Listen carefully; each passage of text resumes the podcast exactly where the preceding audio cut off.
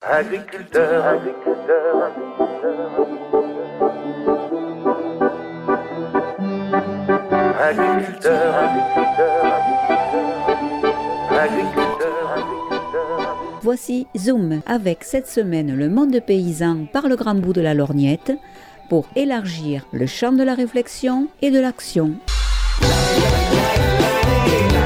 Une émission réalisée et présentée par Martine Calcinotto sur Bram FM 98.3 au cœur de la Corrèze.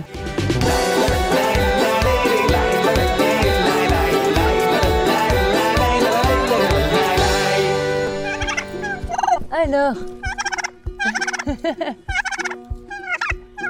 Et Eh oui, vous avez bien reconnu, ce sont des dindes, mais pas n'importe lesquelles, puisqu'elles sont devenues l'emblème du refuge, le refuge des trois dindes, que je suis allée visiter cet été, et je vous propose de découvrir ce refuge avec moi.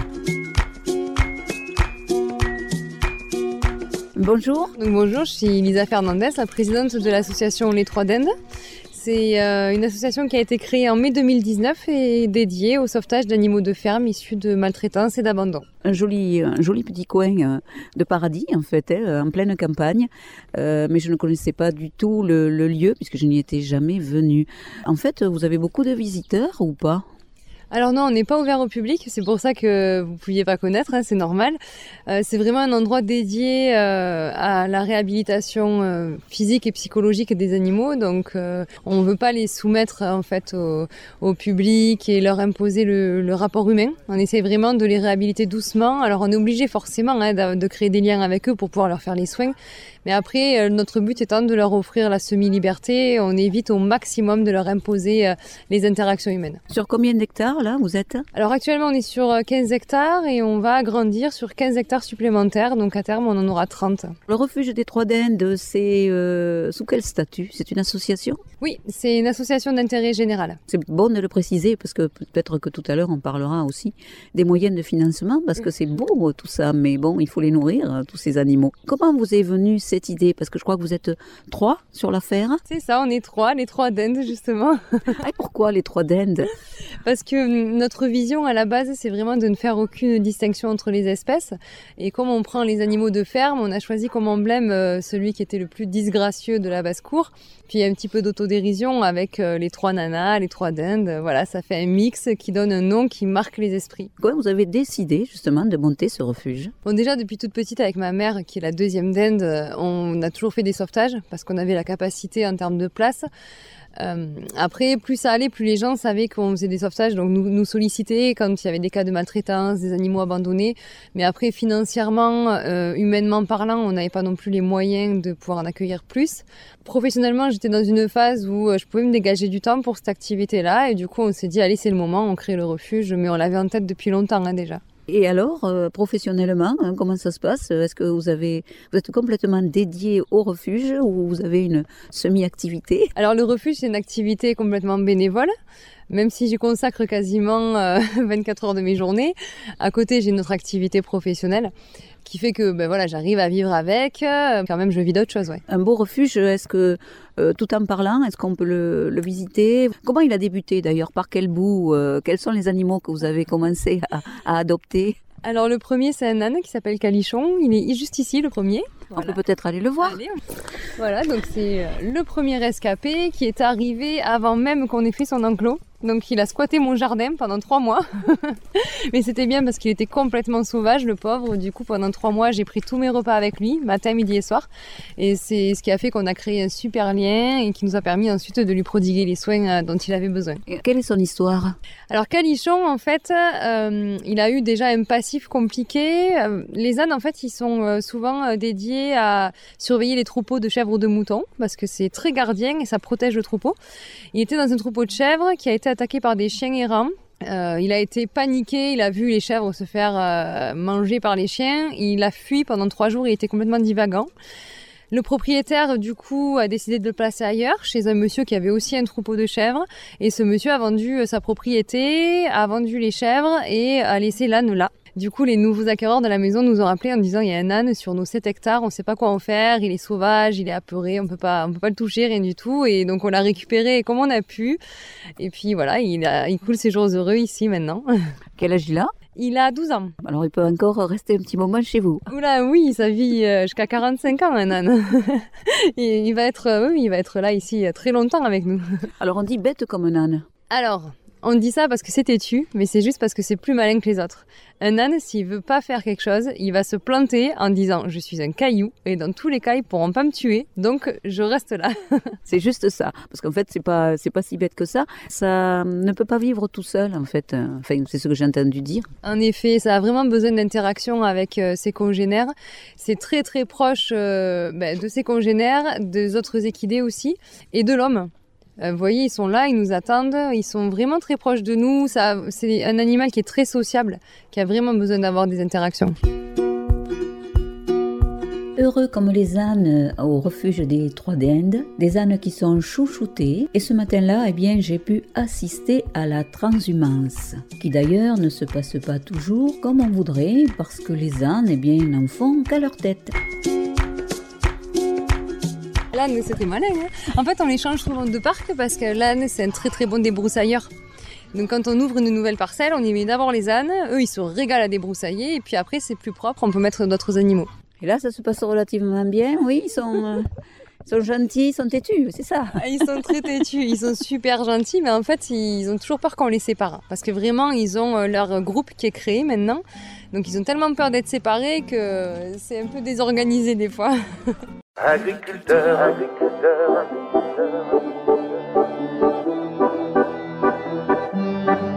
Chères auditrices et chers auditeurs, vous écoutez l'émission Zoom sur Bram FM 98.3 au cœur de la Corrèze.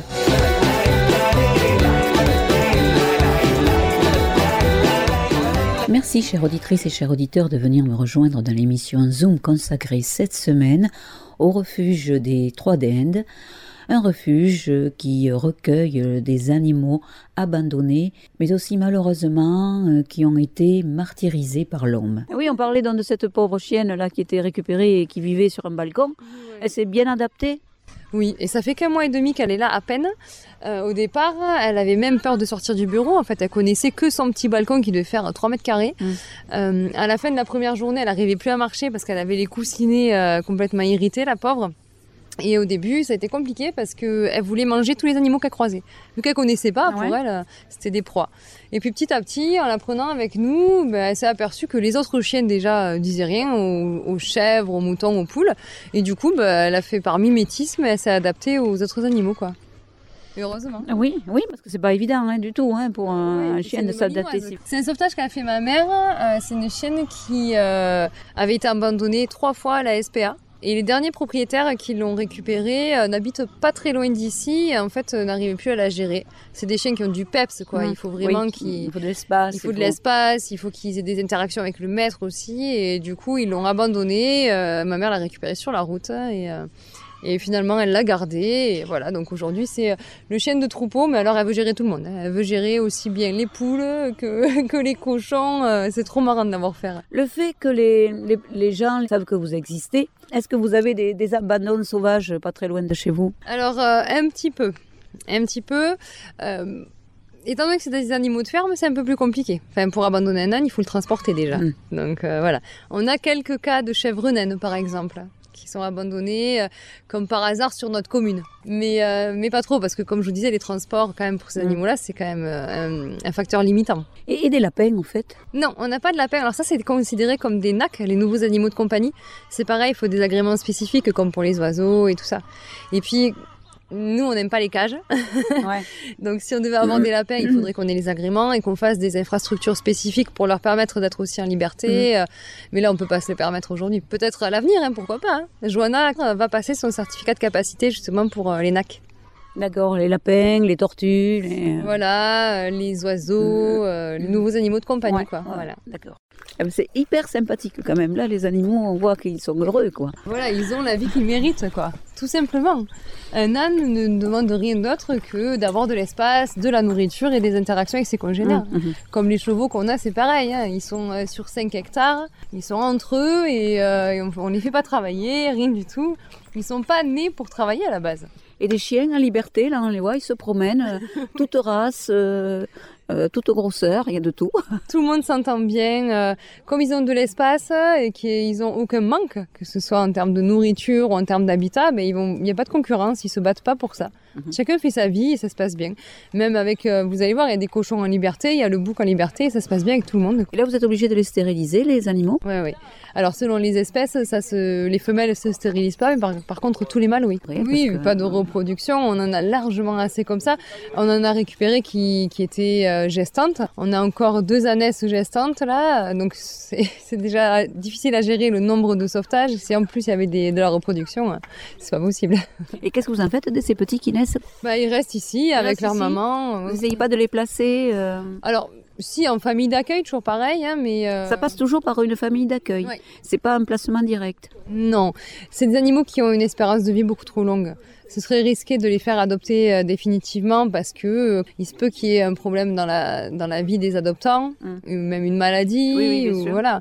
Et c'est des animaux qui sont tellement difficiles après à replacer que euh, on préfère euh, assurer le coup, se dire qu'ils reviennent ici. Peut-être que nous on trouvera une autre famille, on a un réseau pour ça.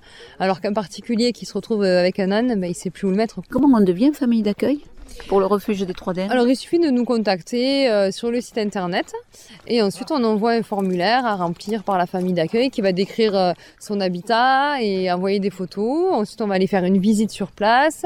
On prend rendez-vous avec eux ici pour qu'ils rencontrent les animaux et puis si euh, c'est concluant, on fait ensuite des visites post-placement. Agriculteur, agriculteur,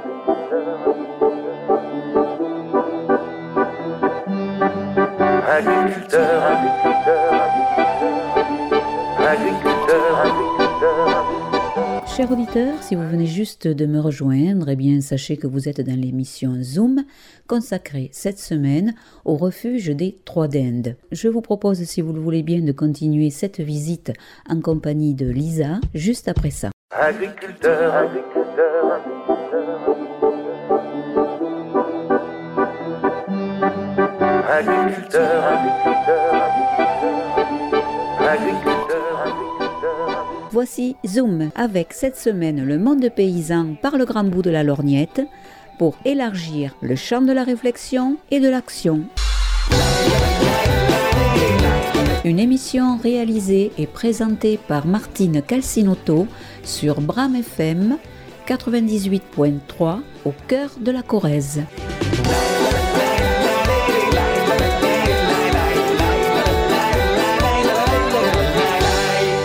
La visite du refuge des Trois Dindes continue en compagnie de Lisa, un refuge qui accueille les animaux de ferme abandonnés ou maltraités.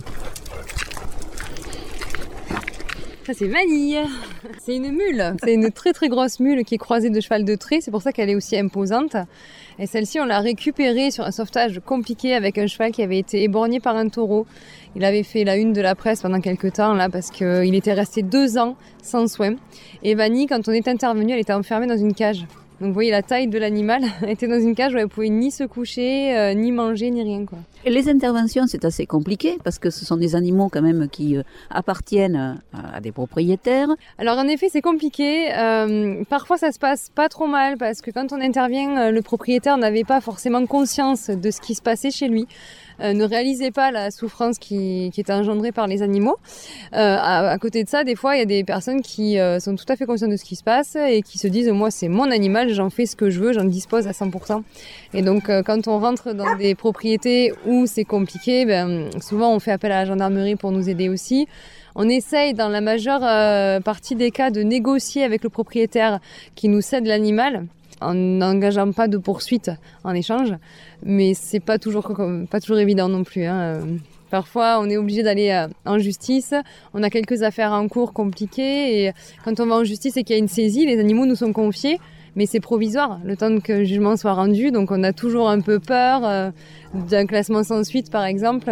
C'est déjà arrivé? Oui, c'est arrivé. Et sur une affaire euh, qui a eu lieu en août l'année dernière. Ils nous ont classé l'affaire sans suite en février.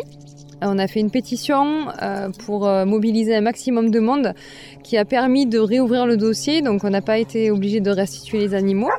Ça passera en jugement au mois de novembre. Il y a une pétition qui est toujours en, cours hein, parce qu'on a vraiment besoin du soutien de la population pour nous aider dans ce dossier. C'est une affaire très très grave. Il y avait euh, 14 animaux concernés, dont deux ponettes qui étaient lacérées de partout. On les a récupérées déchiquetées. Elles avaient été mangées par les chiens des propriétaires. Je comprends pas comment la justice ne peut pas euh, vous donner euh, Ben, gain de cause. Il manquait des éléments dans le dossier, on n'a pas trop compris euh, comment ça avait été possible, mais l'essentiel étant qu'aujourd'hui, voilà, l'enquête a été réouverte, euh, on a pu joindre de nouveaux éléments à notre dossier et, euh, et on a foi en la justice, donc euh, je pense que notre procureur prendra la bonne décision. Cadichon, il n'est pas tout seul. Il y a d'autres ânes aussi. Vous en récupérez pas mal, les ânes. Alors, les ânes, ça pose, ça pose problème aux propriétaires ou pas? L'âne, c'est un animal qui a un super capital sympathie. Donc il y a des personnes qui vont en acheter parce que euh, bah, ça fait joli dans le jardin ou parce que les enfants veulent un âne, mais ils se rendent pas forcément compte que ça vit aussi longtemps, que ça a des besoins spécifiques, que c'est pas comme un chien euh, et que ça a des besoins aussi d'espace. Et au final, euh, bien souvent, ils sont victimes d'abandon parce que c'est des animaux qui sont très résistants.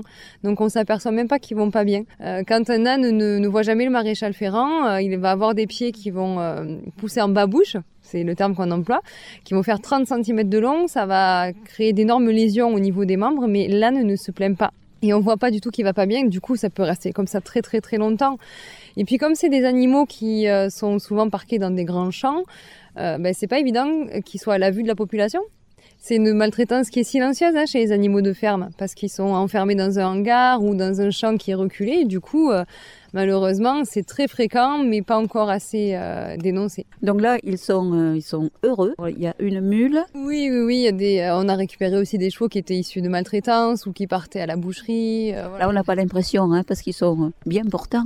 C'est ça le problème, c'est que comme elle est grosse, mais du coup, il y a beaucoup de viande. Elle devait partir à la, à la boucherie. Oui, oui, elle devait partir Ah. à la boucherie celle-ci. Ici, on a à peu près 25 équidés, on en a aussi en famille d'accueil. Du coup, euh, bon, on essaye toujours de faire des troupeaux qui s'entendent très bien. Il y a une hiérarchie qui s'instaure et euh, c'est pour ça qu'aujourd'hui c'est calme comme ça parce que ça y est, il y a le Mm. chef euh, qui a été élu par les autres et puis maintenant c'est très stable. On a Albert, le plus foncé là-bas, qui est un peu le médiateur. Dès qu'il y a un conflit, il intervient pour calmer les choses. C'est trop marrant de les regarder faire. Donc, il faut être un petit peu pointu en psychologie animale. Oui, euh, et puis en plus, euh, ils sont tous différents selon les espèces, ils n'ont pas du tout euh, les mêmes façons de fonctionner. Ils ont vraiment tous des façons de fonctionner très différentes selon aussi leur positionnement dans le règne animal. Donc tous les animaux qu'on a ici, ils ont un instinct très grégaire. Et il faut aussi se mettre à leur place et les aborder en pensant que dans le règne animal, ce sont des proies.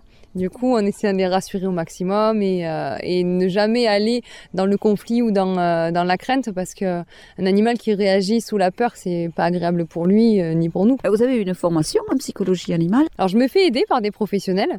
Moi j'en ai toujours eu, j'ai grandi vraiment au milieu des animaux, donc j'ai appris à vivre avec eux et à les comprendre. Mais sur certains cas difficiles, je me fais aider, oui, par des personnes qui sont spécialisées, qui vont venir observer les animaux et me conseiller dans mon approche auprès d'eux. Comment on peut maltraiter ou abandonner un mouton Ah ben, le mouton, euh, il est victime euh, de, de l'attrait qu'on peut avoir pour sa viande à certaines périodes de l'année. Oui, bien sûr. voilà. Euh, ils sont vraiment les moutons. euh, ben là, quand on est intervenu en Ariège, c'était quoi, il y a 10-15 jours. C'est la deuxième fois qu'on voyait un cas comme ça. C'est des- un charnier quand on arrive chez quelqu'un qui fait l'élevage illégal, où il n'y a aucune norme sanitaire, aucune, euh, aucun suivi au niveau des maladies, aucune clôture aux normes euh, qui fait que les moutons sont attaqués par les chiens.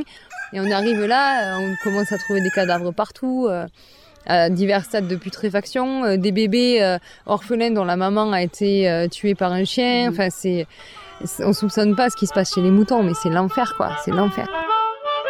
Plus d'informations sur le site des Trois d'Inde ou alors sur leur Facebook. Agriculteur, agriculteur, agriculteur,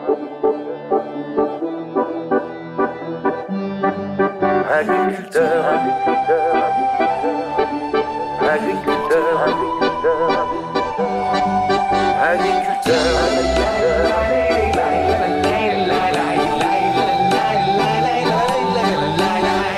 C'était l'émission Zoom avec cette semaine le monde paysan par le grand bout de la lorgnette pour élargir le champ de la réflexion et de l'action. Sur Bram FM, tous les mercredis à 9h30, les vendredis à 14h et bien sûr en podcast sur bramfm.com. À bientôt!